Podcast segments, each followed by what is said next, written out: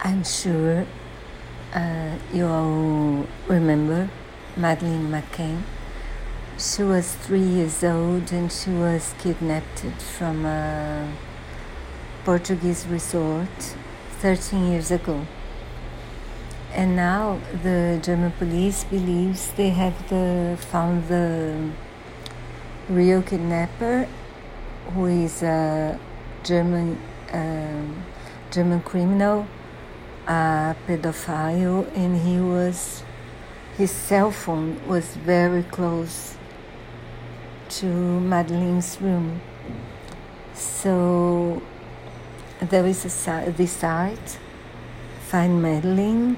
I will write it to you if you know anything.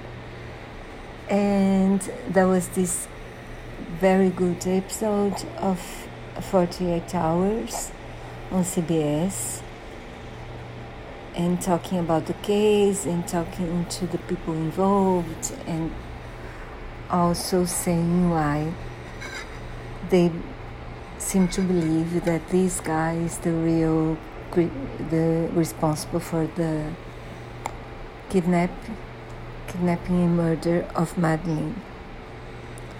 So I'll leave you the links.